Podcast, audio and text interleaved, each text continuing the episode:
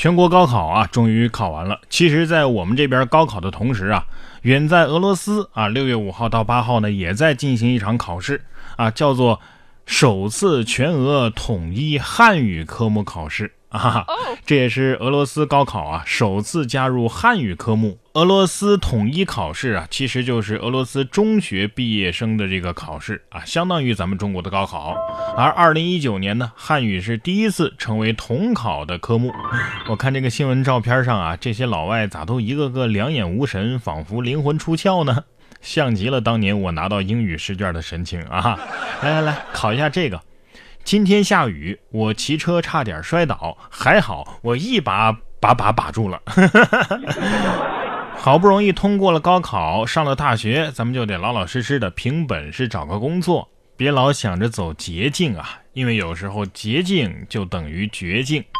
下面这个女孩被一人分饰八角的男子骗了，找工作呀还是得脚踏实地凭本事。小文是一名大学生，想找模特演员方面的兼职，却在一年来呀，先后被八个人骗了五万多。民警调查发现，从始至终行骗的其实只有一个人。这个男子啊，假扮某影视城的高层，又假扮律师或者是富二代、警察等等身份吧，一人分饰八角。目前，该男子已经被刑事拘留。警方也在这里提醒大学生们，找工作呀，还是得脚踏实地。凭专业，凭本事，一个人分饰八角，这也真的是在倾力教授表演艺术了，是吧？哎呀，建议学生去当黑魔仙复仇比较靠谱一点。说到演技，刚刚是一个人分饰八角的，下面这个呢是好几个人演一个角色的。警惕组团碰瓷儿，男子车前突然倒地，围观群众全是演员。近日，浙江台州啊，一个男子疑似被一辆小货车碾到了脚，倒在地上动弹不得。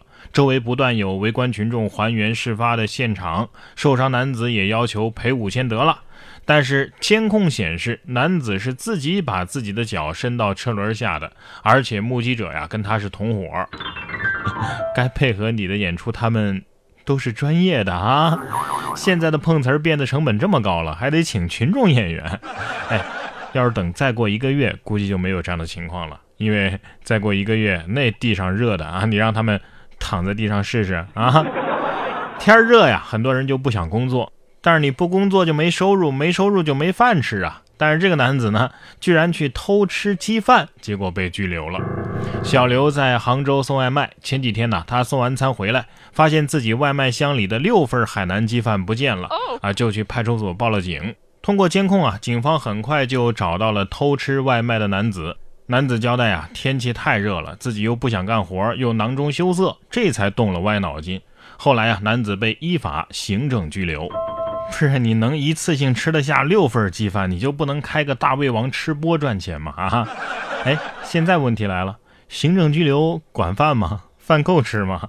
他不会上瘾吧？啊，下面这位男子啊，怕也是要被拘留了。哈，哈不过呢，没见过这么胆小的贼，说全程高能啊！蒙面男子持刀打劫宾馆，前台大姐说。你胆子小还敢来要钱？近日，安徽芜湖的一家宾馆呢，店员李女士值夜班睡觉，一个蒙面的男子呢，持刀把她给叫醒。李女士毫无惧色呀，淡定地说：“我们这儿全都是监控啊，跟派出所联网的，你你最好出去啊。”男子被怼得无话可说，灰溜溜的离开。目前呢，他也已经被抓获。硬核大婶啊，感觉这个视频当中啊，有一种不争气的儿子找老妈要钱的即视感。这个故事告诉我们，不要把人叫醒了抢钱，有起床气的人是很可怕的啊！同样是套路与反套路的操作，说女子用 PS 图片骗回被骗的款，还赚了一笔利息。五月二十一号啊，周女士报警称自己在网上投资数字货币，结果被骗了十五万元。呃，豫北公安啊，民警接到报警之后，立即对案件展开了侦办。然而，周女士报完警之后呢，仍然心有不甘，自己尝试和骗子周旋，最终啊，P.S 了一张存款余额图，假借要追加投资，利用骗子的贪心呢，成功的骗回了自己的被骗款。骗子心想，这下遇到高手了，哎，请收我为徒吧啊！哎，会不会一会儿骗子也报了警啊啊？正所谓物以类聚，下面这条新闻呢，就很好的验证了这一点。说老赖借好友的身份证坐高铁，不料啊，好友竟是逃犯。六月五号，浙江台州老赖卢某峰被限制高消费，无法乘坐高铁出行。灵机一动的他呀，借用好友的身份证买票上车，但是没想到啊，好友在前两天被江苏警方列为网上在逃人员。目前卢某峰被行政拘留，好友啊已经移送江苏警方处理。哎呀，这是精准的诠释了什么叫人与群分呐！啊，果然是在一起的朋友。不过这个好友肯定很伤心呐，我我我我招谁惹谁了？人在家中坐，祸从车站来呀！说到好朋友啊。都说狗狗是人类最好的朋友啊，确实是这样。最近就有一个研究说了，人的压力啊会传染给狗狗，母狗更加能够感同身受。瑞典科学家六月六号发布了一个最新的研究结果，说长期处于压力当中的狗主人呢，会把压力转移到狗的身上。科学家通过对主人和狗的皮质醇水平监测发现，狗的激素水平与主人保持着长期同步。而母狗呢，比公狗的同步水平更高，而竞赛类的狗啊，比宠物狗更高。相反啊，狗的情绪呢，则不会转移到主人的身上。所以，狗子是真的为这个家付出了太多呀！啊，压力大的时候呢，很多的年轻人啊，就会选择去游乐场里边啊，去刺激刺激，排解一下压力啊。下面这位七旬的老妇呢，就。被免费赠送了游乐场项目，说直升机救援七旬老妇突遭乱流，这个老妇啊被困空中狂转了两百多圈。当地时间的六月四号，美国亚利桑那州一位七十四岁的老太太在徒步的时候受了伤，救援队呢就派出直升机啊将她运送至救援中心。但是当老太太被系上安全绳往上拉的时候，突然遭遇乱流，担架竟然在空中开始了高速级别的旋转啊，大约持续了。两分钟，幸好啊，最后老人还是被成功的救了出来，身体呢也没有大碍。老太太心想：不是医生，我我明明是脚受伤了，我为啥头这么晕呢？啊，哎呀，这是怎么回事啊？你们确定你是来救我的吗？